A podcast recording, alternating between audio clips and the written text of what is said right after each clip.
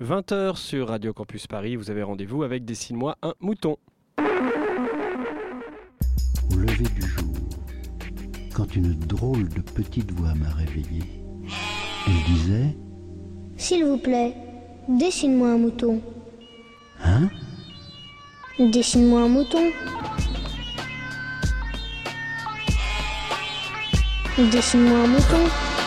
J'aime l'hésitation, elle me met en lévitation. Ma chair, ma raison sentent l'emprise, l'irritation. M'enfonce dans la solitude, loin de leur certitude. Le doute est un bitume, rempart à la profitude. Les questions dérangent les clichés, dérangent vos croquis. Dans le jeu social, poser le doute est mal poli. Je me risque à dire, se questionner, c'est désobéir. C'est faire rentrer le doute comme un virus dans vos délires. La norme, c'est la majorité, c'est pas la vérité. Je ne cherche pas à lui plaire vu que je cherche à lui résister. Je casse le délire de ceux qui suivent les on dit. La mort est dans le consensus, je fais l'éloge du conflit. Et si la vérité blesse, que le doute querelle, je n'ai fait que questionner, on m'accuse de zèle. Je suis celui qui garde le doute quand les autres le gèlent. Vous avez vos réponses, j'ai des questions pour elles.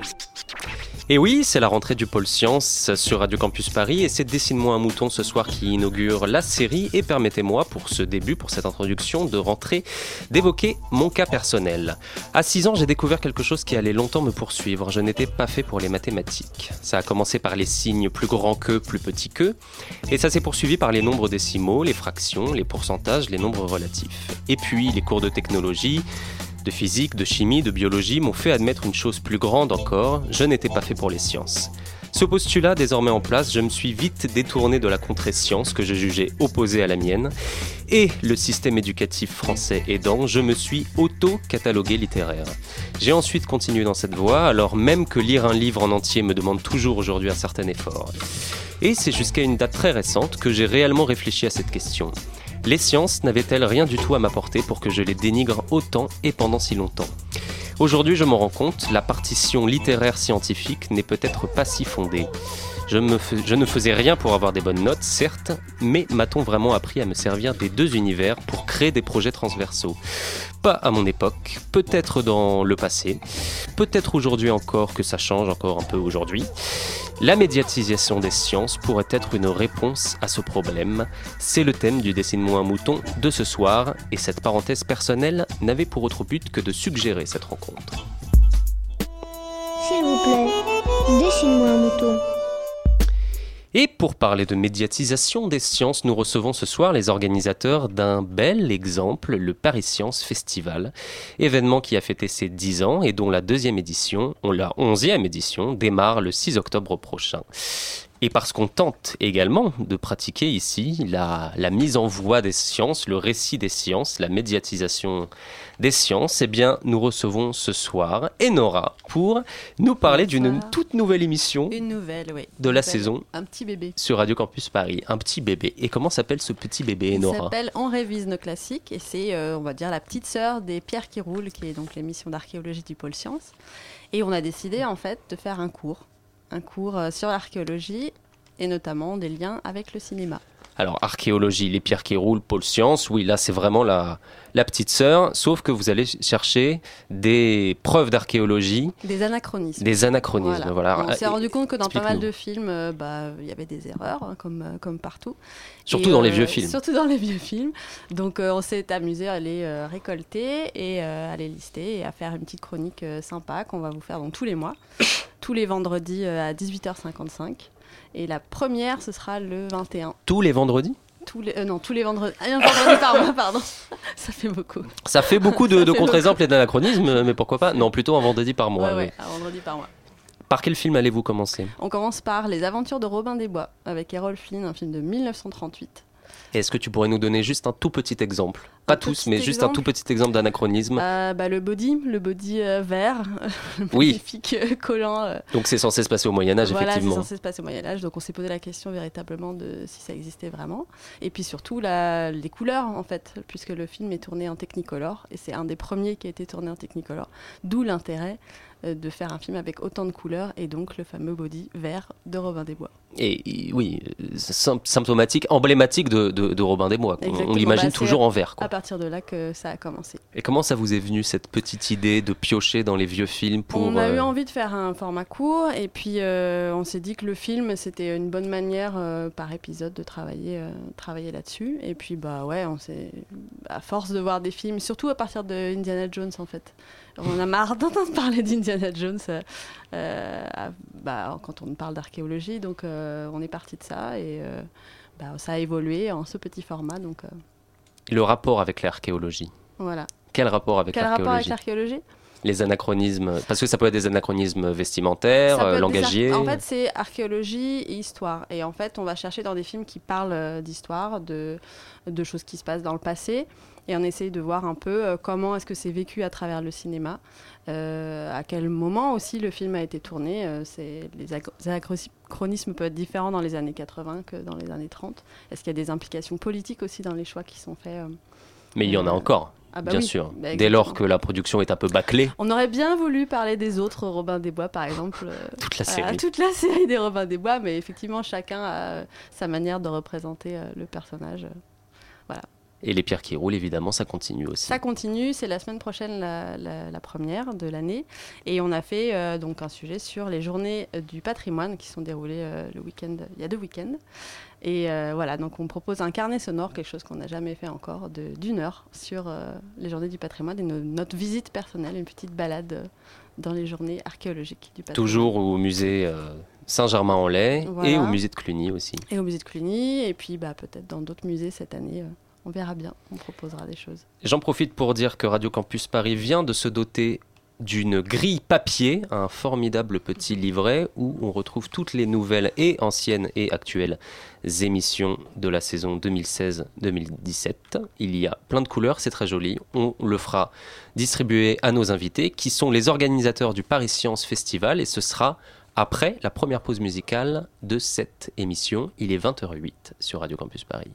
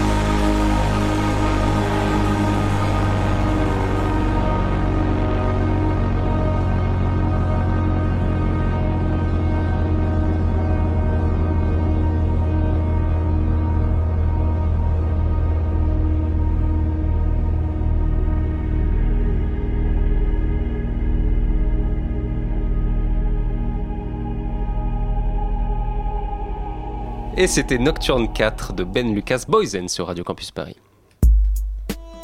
S'il vous plaît, dessine-moi un mouton.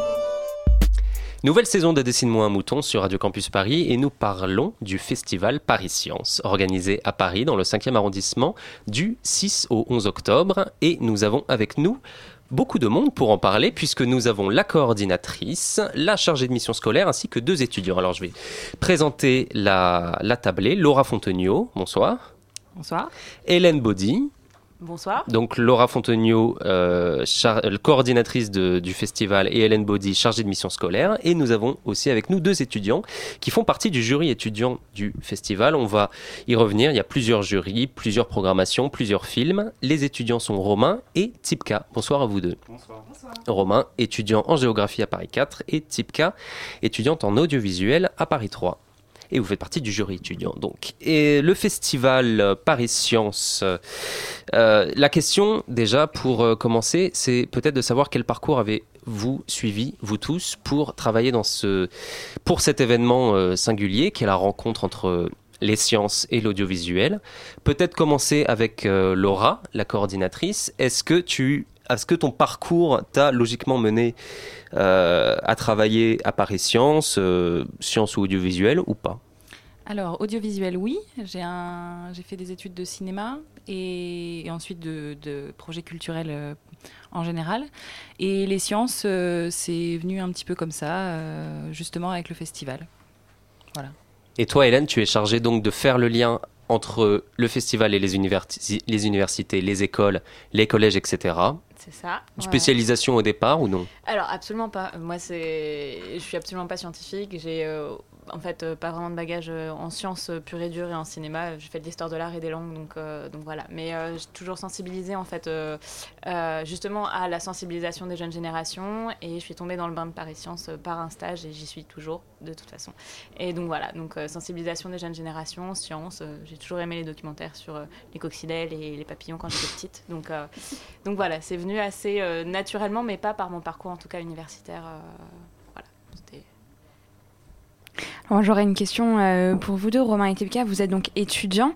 Euh, Qu'est-ce qui vous a amené dans ce jury étudiant et quel est un peu le, le rapport entre vos parcours respectifs et ce, ce festival? Comment vous y êtes arrivés et pourquoi vous avez décidé de faire ça? Euh, j'ai toujours été intéressée par les sciences. J'ai fait un bac S. J'ai jamais été très bonne euh, en mathématiques, mais ça m'a pas découragée. Mm. Et euh, mais il y avait aussi le cinéma. C'était ma ma deuxième, non ma première passion, on va dire. J'ai choisi du coup de faire euh, une fac de cinéma et audiovisuel. Et sauf qu'il n'est pas du tout question de sciences là-bas. Ça manquait trop. J'ai découvert le festival Paris Sciences et du coup j'ai postulé pour le jury étudiant. Et ce qui est génial, c'est que enfin mes deux passions du coup se, se regroupent quoi, l'art et les sciences. Et, toi, Romain, qu'est-ce qui qui t'a amené à faire partie de ce festival et quel est le lien pour toi entre euh, ce festival et des études en géographie? Bah, alors moi du coup c'est l'inverse de Tipka. Euh, j'ai fait des études de, de sciences, enfin c'est des sciences humaines mais c'est des sciences quand même. Euh, et euh, j'avais une, pa- une passion euh, donc, euh, pour l'audiovisuel à côté. J'ai toujours essayé de, euh, de mener des activités à côté qui avaient un rapport avec l'audiovisuel. Et, euh, et du coup j'ai entendu parler de, ce festival et c'était pour moi euh, l'occasion de rencontrer des gens qui avaient les mêmes intérêts que moi et justement avec qui je pouvais développer euh, ces, problématiques-là et, aussi la possibilité de, co- de confronter nos points de vue autour des films. je trouvais ça plutôt intéressant. Mais c'est intéressant de voir que dans, dans un cas ou dans l'autre, euh, il y a quand même euh, faire trop de science, euh, il manque quelque chose, et être trop dans l'audiovisuel, il manque aussi quelque chose. Donc c'est intéressant. Finalement, il y a, y a pas mal de gens qui, qui veulent opérer, opérer ces rencontres. Hélène, c'est ce que tu peux remarquer? Oui, alors moi j'ai envie de dire quelque chose qui va paraître peut-être très bateau, mais euh, je pense que la science va manquer à tout le monde dans le sens où, euh, où de toute façon la science fait partie du monde dans lequel on vit, de la société dans laquelle on vit.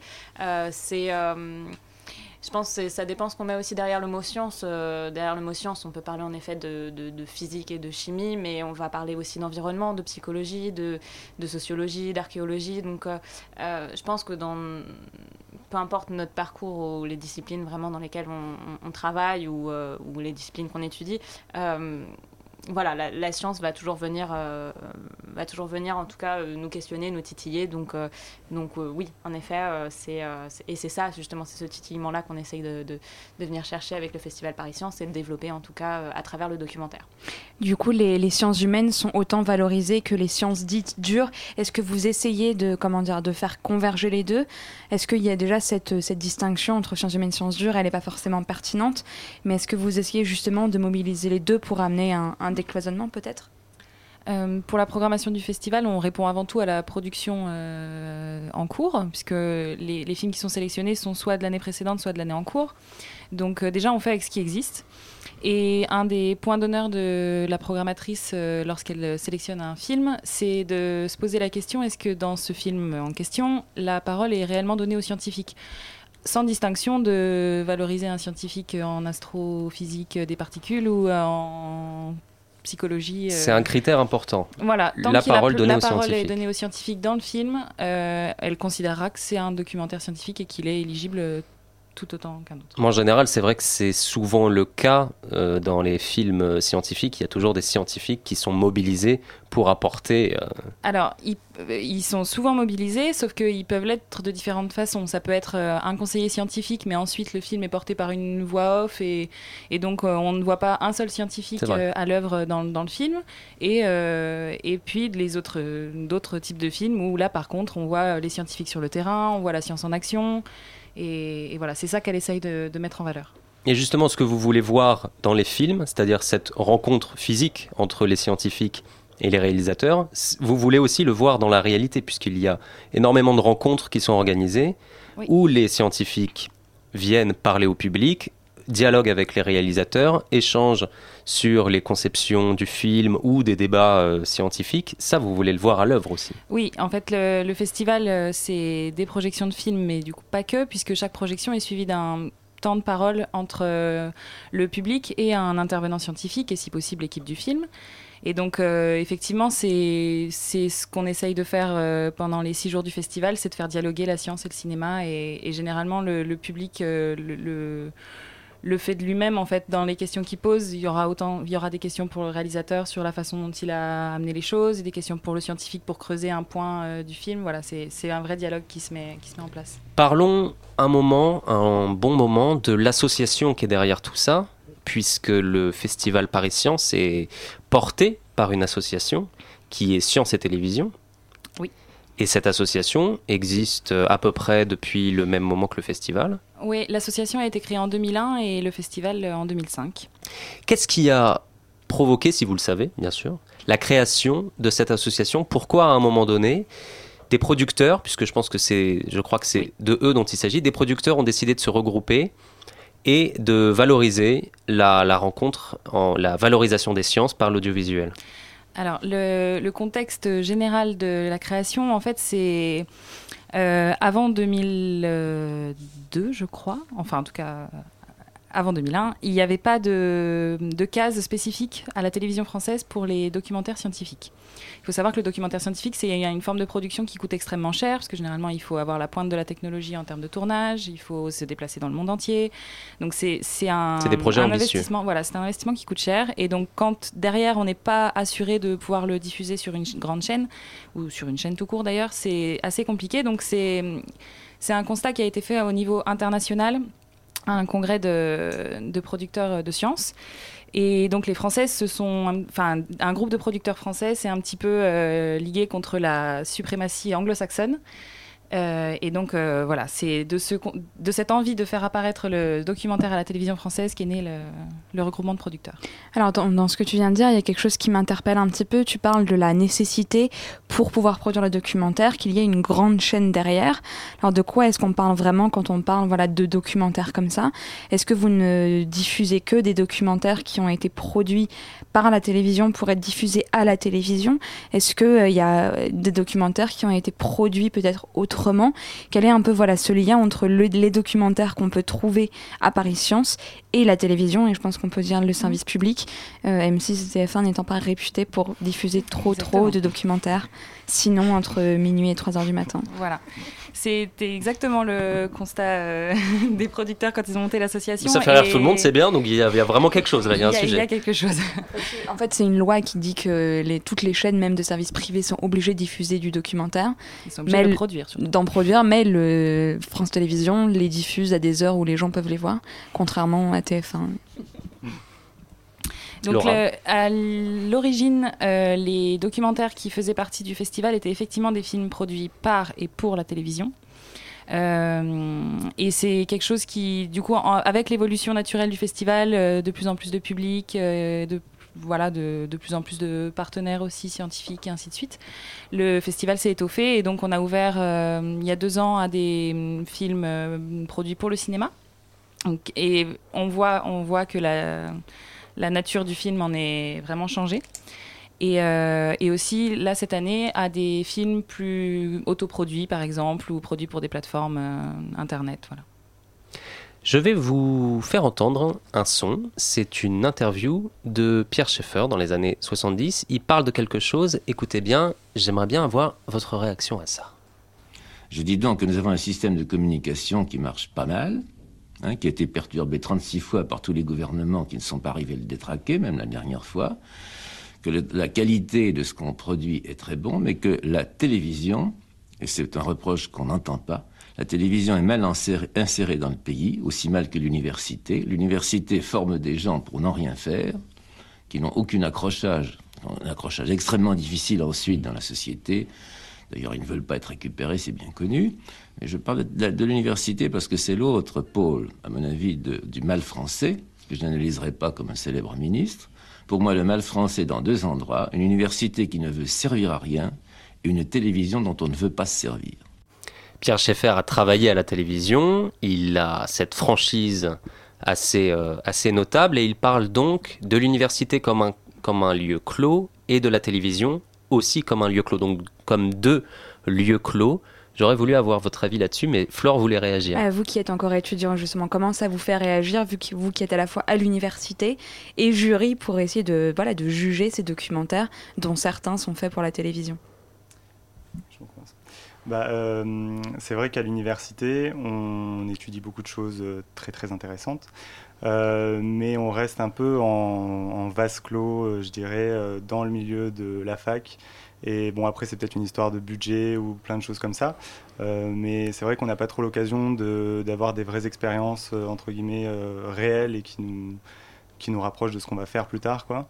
Et, c'est vrai que bah, du coup, moi, je sais que toutes les expériences que je peux mener en dehors de la fac, bah, que ce soit avec Paris Sciences ou avec des options, par exemple, avec l'Institut de recherche pour le développement, que j'ai fait en L2, donc il y a un an déjà, euh, bah, c'est des choses qui, qui, sont super bénéfiques parce que d'un coup, on a l'impression d'apprendre, euh, d'avoir une formation express et d'apprendre de, plein de trucs d'un coup qu'on n'a jamais appris à la fac. Quoi.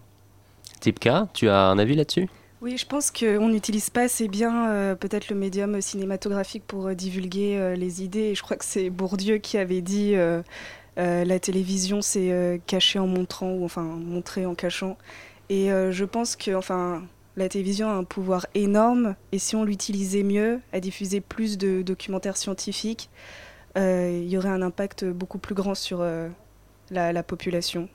Alors, dans ce que tu dis, ça soulève, je pense, une question qui est peut-être au cœur de la programmation du Festival Paris Science, c'est comment est-ce qu'on peut vulgariser, au-delà de la réelle distinction qu'on peut faire entre le documentaire cinématographique ou télévisuel, on pourra revenir dessus, pourquoi, en, quoi est-ce que la forme, on va dire, d'image en mouvement est importante pour aborder des sujets de vulgarisation scientifique? Je pense qu'on on peut utiliser le terme, même si on peut le remettre en question. Pourquoi est-ce que c'est important d'utiliser cette forme-là pour aborder des sujets qui peuvent être assez complexes, un peu abrupts?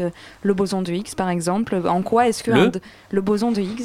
Voilà, moi je n'ai toujours pas compris ce que c'est parce que je n'ai pas encore vu de documentaire dessus. Bah voilà, justement. Voilà, c'est pour ça. Voilà, c'est pour ça. Donc en quoi est-ce que, voilà, en quoi est-ce que le documentaire est utile euh, et important pour vulgariser. Est-ce que c'est une mission du Festival Paris Science de vulgariser? Et est-ce que c'est une mission des films qui y sont diffusés de vulgariser?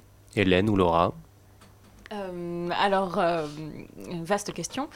Euh, en effet, le, principe en effet du, festival Paris Science, comme on le disait, c'est d'être vraiment à la croisée entre la science et, l'audiovisuel. Donc, euh, le but en effet, euh, le but en effet premier, c'est de, montrer et de, faire découvrir au public donc des documentaires scientifiques et en, effet obligatoirement par par cette démonstration, tout simplement de vulgariser la science et derrière, en fait, il faut savoir ce en fait, ce qu'on entend par vulgariser la science, c'est vraiment le but qu'on cherche euh, à travers la vulgarisation de la science, c'est vraiment faire prendre conscience euh, au public des problématiques en fait sociétales et de l'impact que euh, la, science, la technologie, voilà, surtout les avancées de la, science et de la recherche actuelle peut avoir en fait tout simplement peuvent avoir sur sur la société aujourd'hui et voilà de faire réfléchir à la fois le grand public et le public scolaire.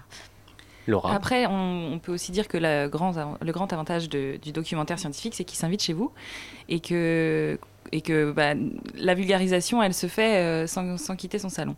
Après, l'avantage qu'en plus a le Festival Paris Science, je trouve, c'est que au-delà de la vulgarisation, il fait une réelle médiation. C'est-à-dire qu'il c'est pas simplement un chercheur qui va hum, donner des clés au public pour comprendre, mais c'est en plus derrière le public qui peut répondre et, et chercher lui-même en fait les clés.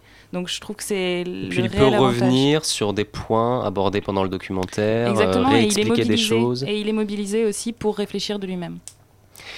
Et en écho à la phrase de Schaeffer, est-ce que vous qui travaillez à l'organisation du festival, vous avez trouvé deux mondes clos où finalement les interactions entre le monde universitaire et le monde de l'audiovisuel et les interactions sont quand même euh, fortes et il y a une envie comme ça de partager euh, son savoir, de partager ses techniques euh, et, de créer un projet commun. Alors, alors c'est la colle de la, soirée. Après, il faut savoir aussi ce qu'on dit derrière le monde universitaire. Si derrière le monde universitaire, on pense aux étudiants ou si on pense également aux enseignants-chercheurs euh, qui font partie Plutôt du monde universitaire clairement et qui sont euh, qui sont des acteurs aussi parce que enseignants-chercheurs scientifiques qui sont des acteurs quand même principaux euh, de principaux des acteurs principaux c'est mieux. Voilà euh, de, de, la vulgarisation scientifique. C'est notamment des enseignants-chercheurs qu'on qu fait venir aussi au festival qu qui sont en contact du coup avec le public qui donnent de leur temps tout simplement pour vulgariser pour expliquer pour échanger pour répondre et voilà, qui sont là également. Euh, donc il euh, y a des étudiants euh, au festival également. Je ne sais pas si ça peut faire, c'est une relation aussi, mais le festival aussi s'adresse aux étudiants et on invite tous les étudiants d'Île-de-France à venir au festival Paris Sciences, bien sûr. donc il y a en tout cas cette chose-là. Le, monde universitaire, c'est les étudiants certes, mais les, enseignants-chercheurs, et évidemment, ils ont un, rôle très important et ils, ils répondent, ils répondent à, à cette, voilà, cette problématique de vulgarisation. Euh, notamment à travers le festival Paris Science. On va marquer une deuxième pause musicale et puis on reviendra après sur un aspect assez important, l'aspect euh, associatif, l'aspect bénévolat, parce que je le disais, le festival est organisé par une association et donc il y a tout un jeu avec les, les bénévoles qui se fait. On va parler aussi de certains films sélectionnés, de la manière d'organiser, de coordonner euh, tout ça, peut-être les thématiques rencontrées cette année plus que sur les autres années. Bref, on va rentrer dans le dur sur Radio Campus Paris après la deuxième pause.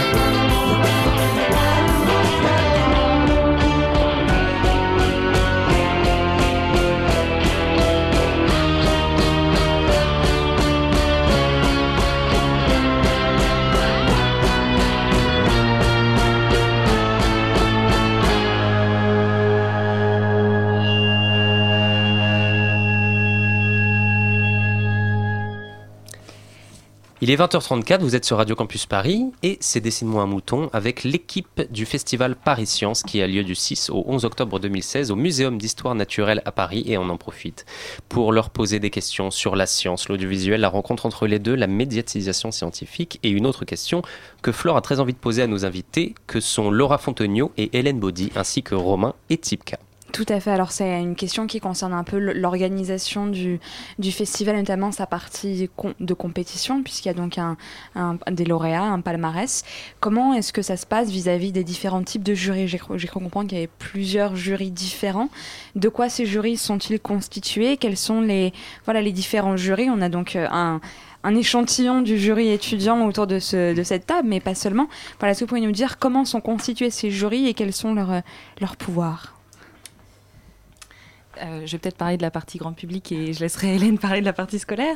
Euh, donc, euh, en grand public, on a dissocié deux types de compétitions de par la nature des films. Donc, d'une part, la partie, la compétition science-télévision, qui sont des films produits par et pour la télévision, et la compétition grand écran, qui est donc la hum, compétition des films produits pour le cinéma. Donc tout simplement, les, films qui sont dans cette catégorie euh, seront diffusés que au cinéma et vice-versa. Voilà. Il n'y aura pas de, y a pas de rencontre entre le cinéma et la télévision pour les films comme ça. Alors, il peut y en avoir. Il y a certains films, par exemple, qui sont dans la compétition cinéma, qui ont une adaptation pour euh, être diffusés en télévision après. Euh, mais c'est vraiment la nature de la production, en fait, qui, qui diffère. Et surtout, réellement, ça se voit au niveau de la forme, en fait. C'est le documentaire de télévision sera vraiment plus porté sur la vulgarisation de la science et ainsi de suite. Le documentaire euh, de cinéma sera plus dans une esthétique cinématographique, une narration un peu plus peut-être euh, plus posée et ainsi de suite. Un point de vue plus d'auteur peut-être? Aussi, oui, et plus réalisateur aussi. Bien, je ne veux surtout pas dénigrer les réalisateurs de films de télévision. Ne me faites pas dire c'est très Euh, et, donc un dernier prix qui est le prix biodiversité, qui récompense le meilleur film de biodiversité. Et alors quels sont ces prix exactement? Eh ben, le prix Science Télévision, le prix. Mais qu'est-ce que qu'est-ce que la personne, qu'est-ce que le lauréat gagne, D'accord, d'accord, d'accord. Alors, posons la question que nos auditeurs, on a peut-être des réalisateurs en air de parmi nos auditeurs, ils se disent, mais alors si je si je participe et si je gagne, qu'est-ce qui se passe Alors, la compétition Science Télévision, vous gagnez 5000 euros. Euh, c'est une compétition en partenariat avec la mairie de Paris. Euh, la compétition grand écran, vous gagnez 2000 euros pour le réalisateur. Et la compétition biodiversité en partenariat avec le Muséum d'histoire naturelle et le prix est de 2000 euros aussi. Et donc le jury étudiant Euh, alors oui, le jury étudiant, euh, c'est euh, là on, a la chance donc d'organiser le jury étudiant depuis 4 ans maintenant. on est en partenariat tout particulier avec la région Île-de-France pour ce jury. Donc un jury qui est constitué de 11 merveilleux étudiants et étudiantes, étudiantes et étudiants, excusez-moi. Et donc voilà, 11 étudiants qui proviennent d'universités différentes, donc c'est des étudiants universitaires, certains en alternance, qui ont des parcours, en tout cas des des, des, disciplines, des formations euh, différentes. On n'a pas 11 euh, étudiants, par exemple, en licence 3 de géographie. Euh, mais donc, on a de la géographie, on a du cinéma, on a de la biologie, on a des, des doctorants. L'idée, c'est vraiment d'avoir, en fait, 11 étudiants et 11 regards différents sur le documentaire scientifique. Et il y a un appel à, partition, à participation qui se fait au niveau francilien. Oui, ouais, c'est ça. on a, donc ça, ça, ça a lieu en fin d'année c'est un peu particulier, mais c'est du fait euh, des, dates en fait du festival euh, en début octobre. Euh, en avril-mai, il y a un appel à candidature qui est envoyé à tous les étudiants franciliens universitaires et on on leur propose tout simplement de participer à l'aventure et de nous envoyer en fait leur candidature, leur lettre de motivation, euh, rien de très euh, sévère, mais euh, c'est vraiment voilà de nous faire part en fait de leur envie de, participer au jury étudiant.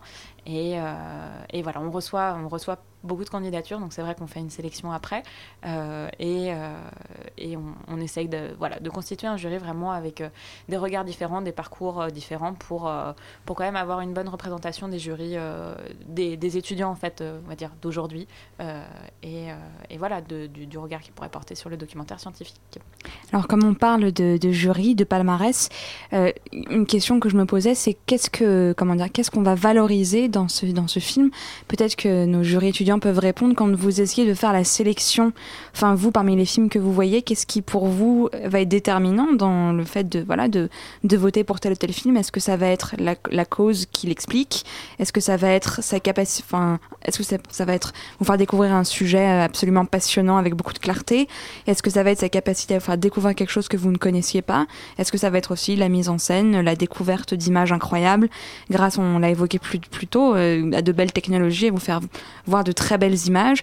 Est-ce que ça va être à, tout ça à la fois? Voilà, qu'est-ce qu'on cherche? Qu'est-ce que vous cherchez dans un bon euh, documentaire scientifique? Euh, comme je suis en cinéma euh, audiovisuel, c'est vraiment l'aspect esthétique qui m'intéresse. comment c'est filmé, les, les, schémas, et aussi, enfin, pour moi, mais après, bon, c'est un point de vue subjectif, un bon documentaire scientifique ne parle pas que des sciences et mélange les autres domaines. Il y a des sciences dans tout, dans l'art, euh, en droit, enfin, vraiment partout, il y a question de sciences. Et euh, oui, enfin, quand un film donc mélange tous les domaines différents, pour moi, c'est déjà un film qui est intéressant, mais aussi, est-ce que le sujet est d'actualité? Est-ce qu'on a besoin de ce film aujourd'hui? Est-ce que le, le sujet est utile? Voilà, c'est ça, c'est ça. Euh, bah moi, bien sûr, je suis aussi intéressé par euh, l'image, tout ça. Mais c'est vrai que j'aime bien sortir d'un documentaire ou d'un film en me disant, euh, enfin, en me posant plein de nouvelles questions et en me disant que j'ai appris quelque chose et que et que j'aurais pas pu m'en passer, quoi. Et, et c'est arrivé pour certains films, bien sûr. Ah. Et, non, non, mais tout va bien. c'est arrivé pour certains films et, et oui, ce qui est intéressant, c'est de de découvrir des, sujets dont, on n'avait jamais entendu parler avant, et voilà, et qui vont nous faire voir les choses d'une manière différente. Et enfin, c'est ça que je valorise le plus. Et juste avant de revenir sur les sujets, de venir sur les sujets, un petit point technique avec l'étudiante euh, en cinéma. J'ai l'impression que c'est de mieux en mieux quand même les, les techniques employées pour euh, filmer euh, des, la nature, les animaux ou alors d'autres choses, mais qui en rapport avec la science. J'ai l'impression que les techniques s'améliorent et que ça commence vraiment à devenir très très très très beau. Oui, c'est vrai que ça s'améliore, mais en soi, on n'a pas besoin d'avoir un matériel extraordinaire pour faire un, documentaire. Non, mais même avec un iPhone, on pourrait, enfin, je veux pas faire de publicité, mais avec n'importe quel téléphone portable, on peut faire des, documentaires. Des enfin, belles images. Oui, des belles images. Il faut savoir bien cadrer, et puis. Euh, même pour filmer le boson de Higgs. Non, mais euh, bon. non, mais c'est vrai. Enfin, n'importe quel sujet, je pense que, enfin, faut avoir bon du, des, moyens, mais c'est vrai que les progrès de la science euh, dans le cinéma sont mieux en mieux. Comme oui, Romain. Oui. Oui, et puis aussi dans les documentaires, ou en tout cas ceux qu'on a pu regarder, euh, il y a beaucoup plus, enfin il y a de plus en plus de plans qui s'approchent de plans cinéma, enfin de plans cinématographiques, c'est-à-dire euh, où par moment on a l'impression de regarder vraiment un film et de suivre une, une action comme si euh, on suivait une histoire. Quoi. Hmm. donc bilan, ça, ça ressemble de plus en plus à s'y méprendre à des vrais films, à des vrais spectacles, comme les films de fiction. Et Comme... oui, et du coup ça permet de s'y intéresser et de rendre la, la problématique scientifique captivante pour Ouais, le grand public. C'est peut-être ça qu'apporte l'audiovisuel, justement, c'est Mm. cette capacité à émerveiller, en fait. Bien sûr. Euh, Est-ce qu'il y a des sujets là, des, thèmes qui se sont distingués dans cette édition euh, 2016 En jetant un rapide coup d'œil sur la programmation, on remarque euh, tout de même que la notion d'environnement, la notion de changement climatique et la notion, enfin, tout ce qui concerne les scandales sanitaires comme euh, les insecticides, euh, les choses comme ça, sont assez euh, représentés. Est-ce que je me trompe? Et non. Mais comme je vous le disais tout à l'heure, on, on fait avec ce qu'on a. Et de toute façon, la, généralement, la, la production de documentaires scientifiques euh, répond aux, grands thèmes de, de la société. Donc, euh, naturellement, si une question est un petit peu tendance, il y aura énormément de documentaires sur cette. euh, Et sur de ce- public. Et de public. Et donc pour la question des thématiques, euh, on, on a dégagé quatre thématiques principales.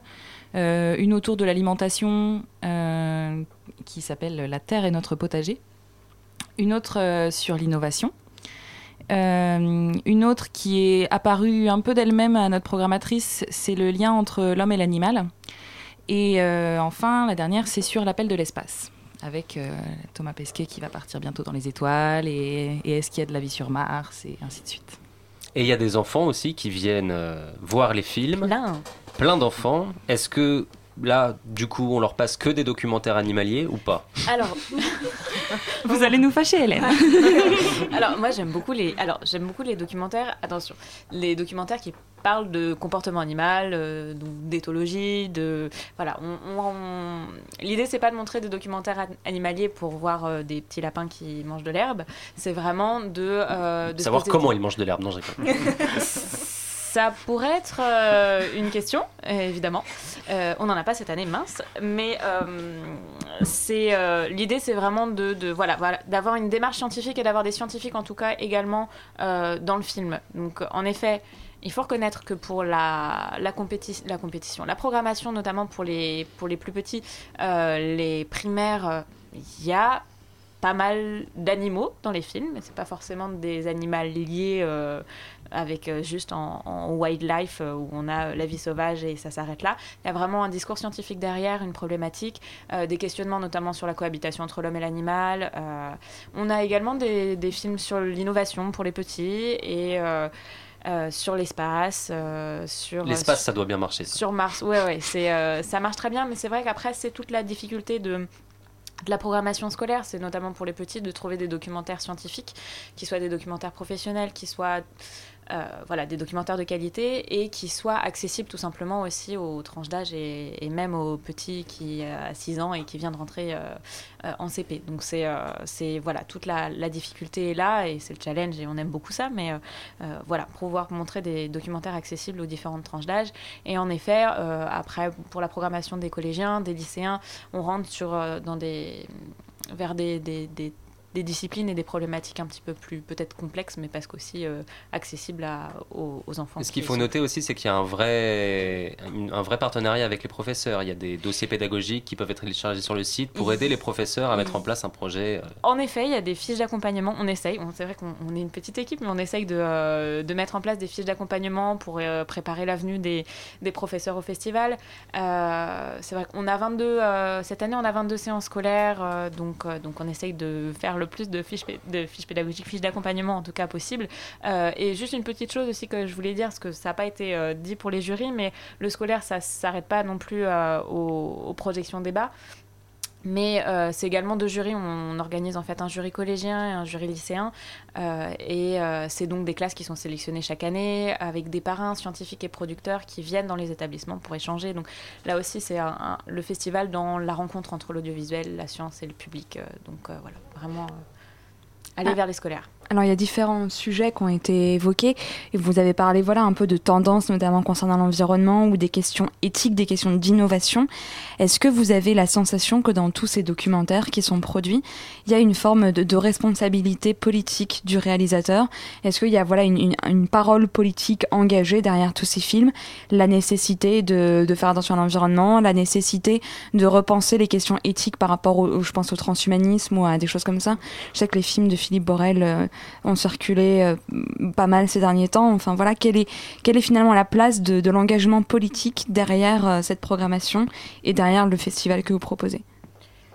Alors, euh, je ne sais pas si je parlerai d'engagement politique, mais en tout cas peut-être d'engagement citoyen. c'est en effet, nous, c'est vraiment notre but pour. c'est vraiment le but, c'est de faire questionner le public, donc les, les, plus jeunes aussi, sur la société d'aujourd'hui et donc les impacts de la science euh, et, en l'occurrence, les impacts de la science et de l'activité humaine sur l'environnement, par exemple, c'est une, une chose.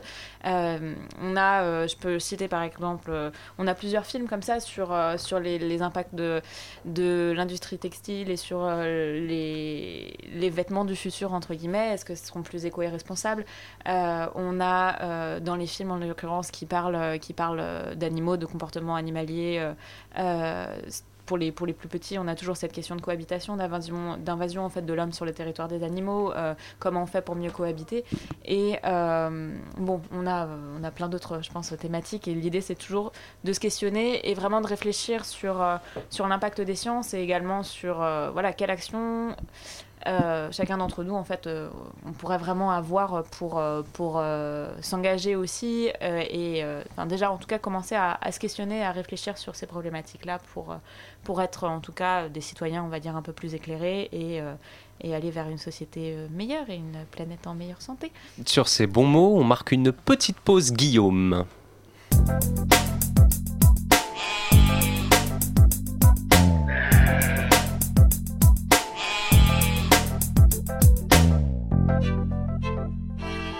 Qui est bien sûr très intéressé par le, bien-être de la population et de la planète Terre, évidemment. Bien sûr, la, responsabilité des, chercheurs, c'est justement le sujet de ma chronique, hein, puisqu'on va vulgariser une politique scientifique euh, du moment, hein, chaque mois. Donc, euh, débat, controverse scientifique, hein, c'est un peu la chronique putaclic et science.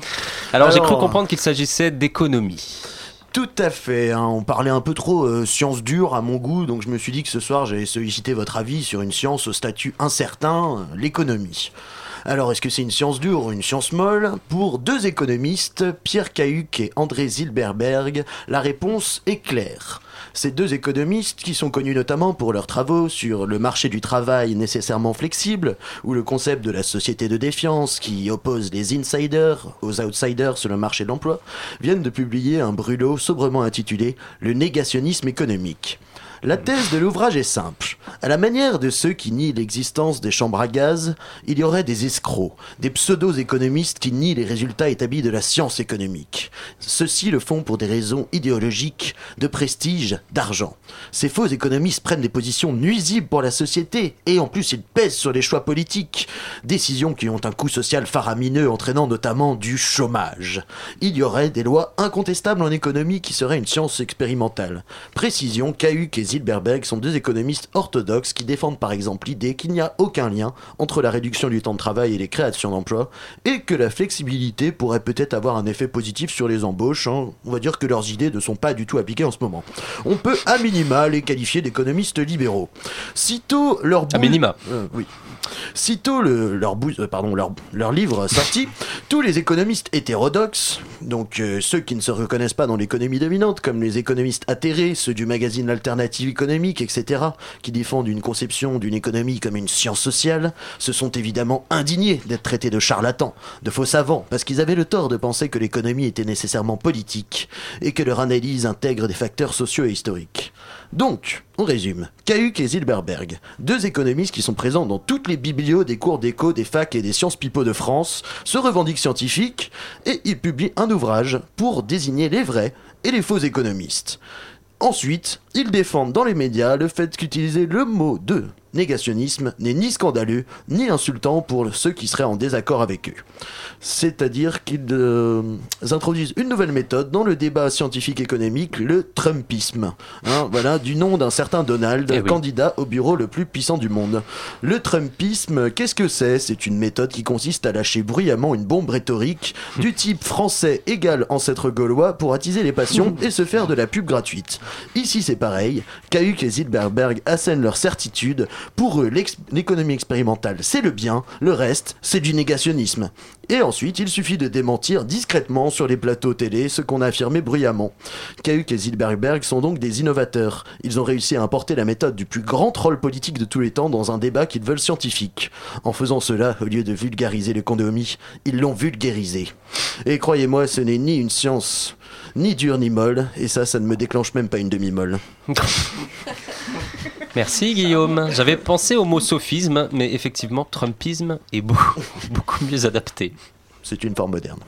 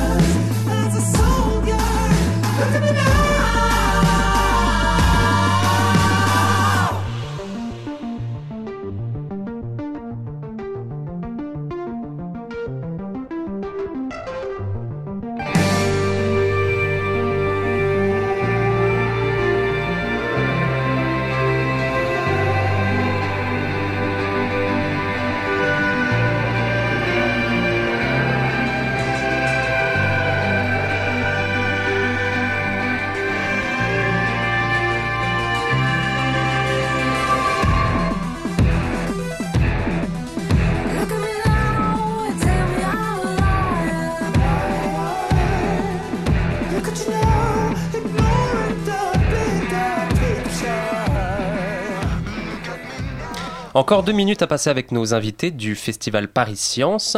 Euh, les séances sont gratuites, mais euh, les prix sont réellement euh, monétisés, on l'a dit. Donc comment se passe euh, le financement de, de cette initiative finalement?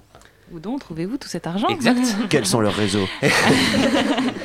Alors, on a énormément de partenaires euh, au festival. Euh, il serait très long de tous les nommer, mais Le dernier en date, Ushuaïa TV.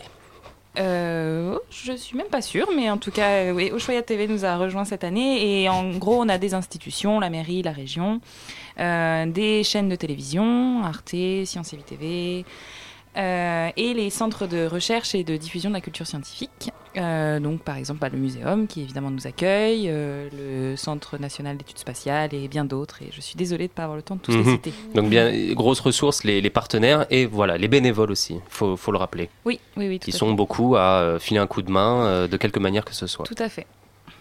Alors peut-être une question euh, presque pour conclure. Quel est un des plus beaux films que vous ayez vu à Paris Science, peut-être indépendamment de ceux qui ont été récompensés? Euh, Quel aurait été voilà, un film qui vous a marqué, qui vous a bouleversé, sans forcément euh, dire l'année, mais voilà un film indépendamment voilà peut-être de ceux qui, ont, qui, ont- dont- qui auraient déjà été récompensés, mais voilà une rencontre scientifique, cinématographique? Un coup de cœur. Vas-y, commence. Alors, euh, moi, coup de cœur de l'année dernière euh, qui a eu le prix du public. Je n'ai pas parlé du prix du public, mais le public est invité à voter pour son film préféré. Euh, donc l'année dernière, c'était un film L'aventure Rosetta sur euh, l'aventure Rosetta et c'était, je trouve, une façon merveilleuse de montrer le merveilleux et voilà. Et si, si juste si je peux finir Très avec rapidement. un, autre coup de cœur qui est cette année, c'est euh, je recommande Sonic Sea. Voilà. Merci beaucoup. C'est l'heure de retrouver Maxime. Bonjour Maxime. Bonjour Jonathan. Il a été reproché à la télévision de ne pas diffuser suffisamment de documentaires scientifiques. Malgré une bonne volonté, les premiers essais étaient peu alléchants. Bonsoir. Je suis heureux de vous retrouver pour que nous évoquions ensemble le passionnant sujet des prismes d'accrétion sédimentaire. Afin d'agrémenter plaisamment ces 8 heures que nous allons passer ensemble, je vous propose d'accompagner ma voix par une musique. Le prisme d'accrétion sédimentaire se trouve dans une fosse au niveau d'une zone de subduction naturellement. La plaque tectonique océanique. Avec les années, la télévision a cherché à prendre le pas sur le contenu même des émissions scientifiques. Professeur Boisselier, vos recherches sur la réduction du cancer euh, évoluent-elles? La question implique un développement trop exhaustif pour le temps qui nous est imparti. Je peux néanmoins vous dire qu'au sein de mon laboratoire composé de 7 personnes à temps plein, vous interromps professeur, euh, vous êtes effectivement 7 personnes et c'est le moment de faire entrer une pute Lequel d'entre vous va résister à Cassandra? C'est le moment d'envoyer Pécho au 3022 De plus en plus de journaux ont une rubrique scientifique. Le ministre dément ses accusations. C'est le moment de retrouver Jérôme pour son choix sociologique de la semaine. Oui, Bernard, cette semaine, je vais vous parler du livre de Jean-Claude Kaufmann, La sociologie des seins nus. Alors merci, Jérôme, c'est justement notre sujet de la semaine, les seins nus Les nichons, comment, comment ça se passe? Pourquoi? Où ça? 6 minutes de nichons nus, c'est tout de suite Merci c'est c'est déjà fini. On aurait voulu plus. Je remercie tous les invités de cette euh, émission, de cette première émission de la rentrée. Euh, L'équipe du Festival Paris Sciences, donc Romain Eke et Tip Cafichot, tous deux étudiants, et Laura Fontegno et Hélène Baudy, qui font partie de l'équipe d'organisation. Merci à tous. Et le Festival Paris Sciences commence le Merci. 6 octobre. C'est au Muséum d'Histoire Naturelle, principalement dans le grand amphithéâtre. Des films, des rencontres, des débats et autres festivités vous attendent. Donc allez-y et très bonne soirée sur Radio Campus Paris. Bisous. J'aime l'hésitation, elle me met en